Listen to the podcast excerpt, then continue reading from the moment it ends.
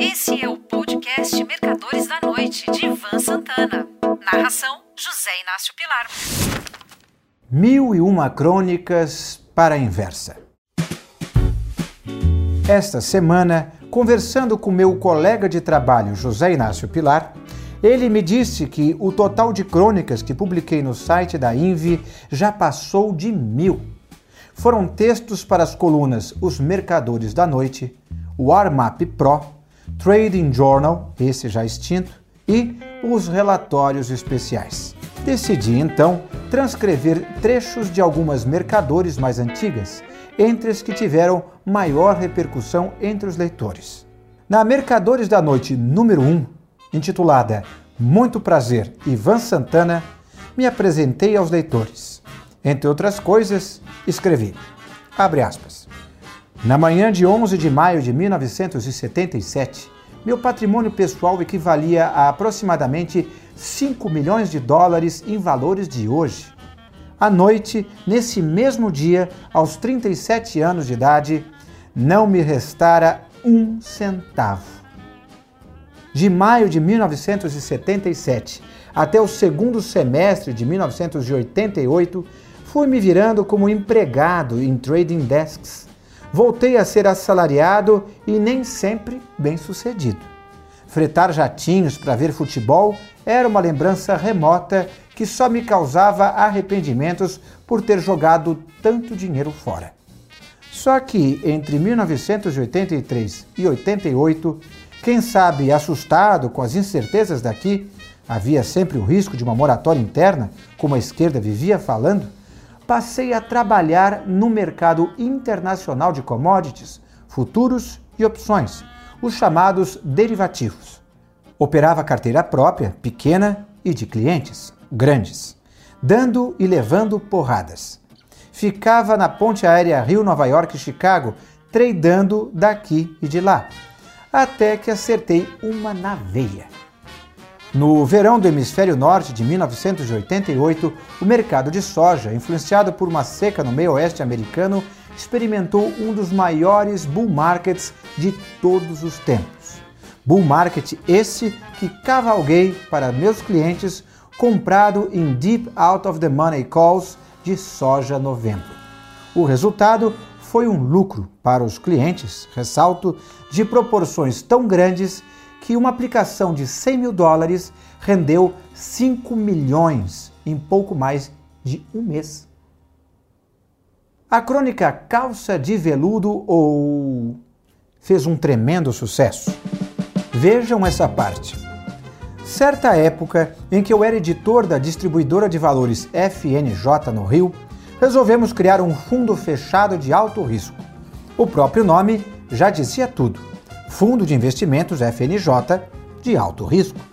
Para não sermos objetos de reclamações de investidores, especuladores seria o termo mais adequado para o perfil de cotistas que desejávamos cooptar, na verdade, no próprio termo de adesão, o interessado tinha que declarar que sabia que poderia perder todo o dinheiro aplicado e que as chances disso acontecer eram muito grandes. A estratégia era comprar calls e puts super out of the money, ou fora do dinheiro, como se abrasileirou agora, e com pequeno time value, portanto, prestes a vencer. Nosso objetivo era ter um lucro fenomenal. Se não o conseguíssemos, paciência. Curiosamente, muita gente aderiu ao fundo. A maior parte dos cotistas era composta de traders da própria FNJ e de profissionais de outras instituições financeiras. Gente que topava arriscar uma merreca para tentar dar uma porrada. Logo, o fundo ganhou um apelido: calça de veludo ou bunda de fora, ou ainda simplesmente calça.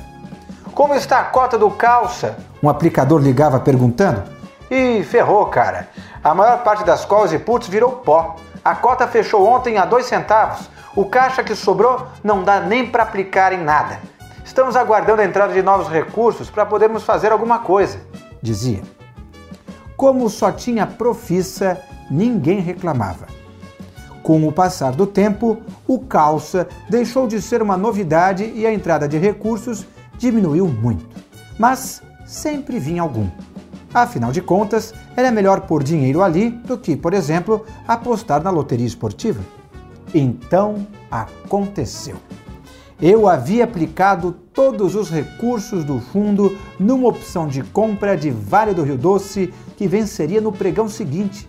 Para que desse exercício, precisaria que a Vale subisse no mínimo uns 6%.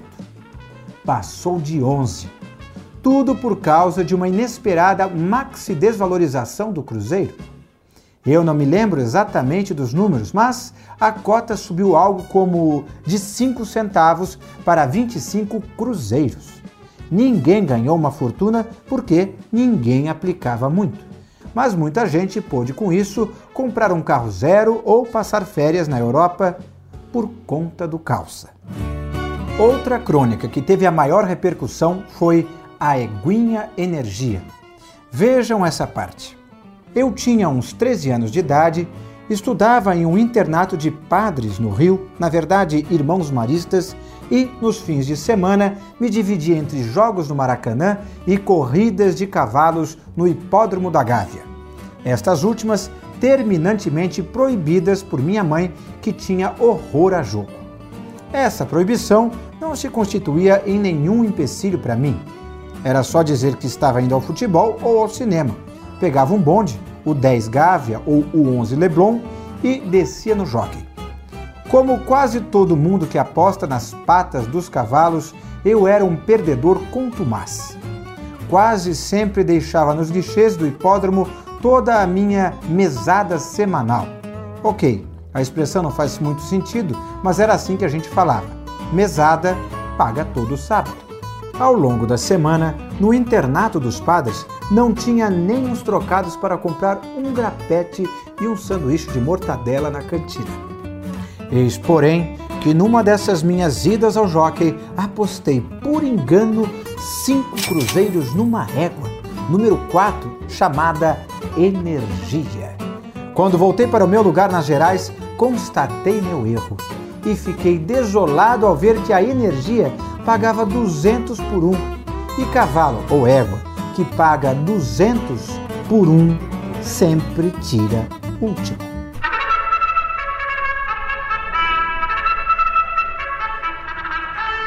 Começou o páreo. De longe não dava para ver aonde a égua estava, mas o Jockey Clube transmitia, na voz do lendário locutor Teófilo Vasconcelos, o andamento da corrida. Até que Vasconcelos começou a falar no nome da minha guinha e eu a via atropelando por fora.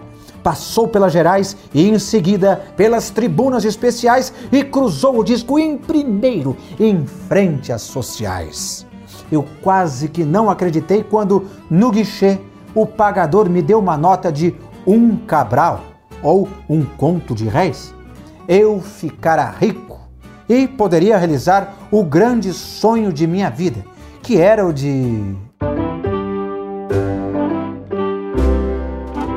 Chevette Rosa Pantera. Publicado em maio de 2018, também me valeu dezenas de mensagens de leitores. Vejam o que pensei da crônica.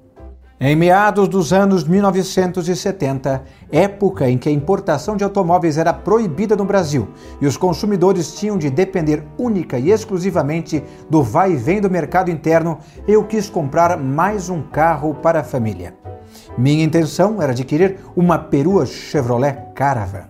Rodei diversas concessionárias da General Motors aqui no Rio de Janeiro o máximo que eles ofereciam para os clientes era a assinatura em uma lista de espera, mediante pagamento de um pequeno sinal. Finalmente cheguei a Mesbla, no bairro de Botafogo, uma das representantes da GM. Infelizmente, caravans só para daqui a três ou quatro meses.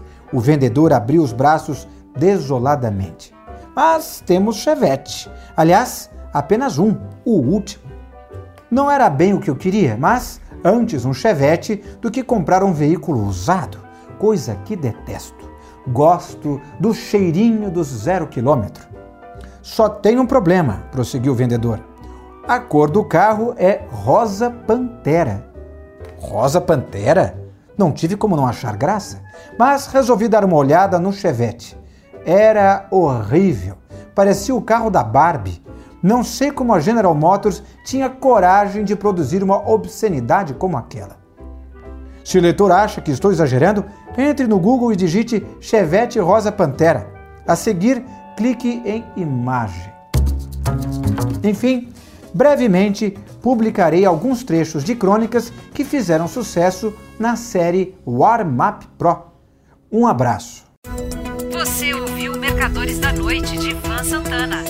Narração: José Inácio Pilar.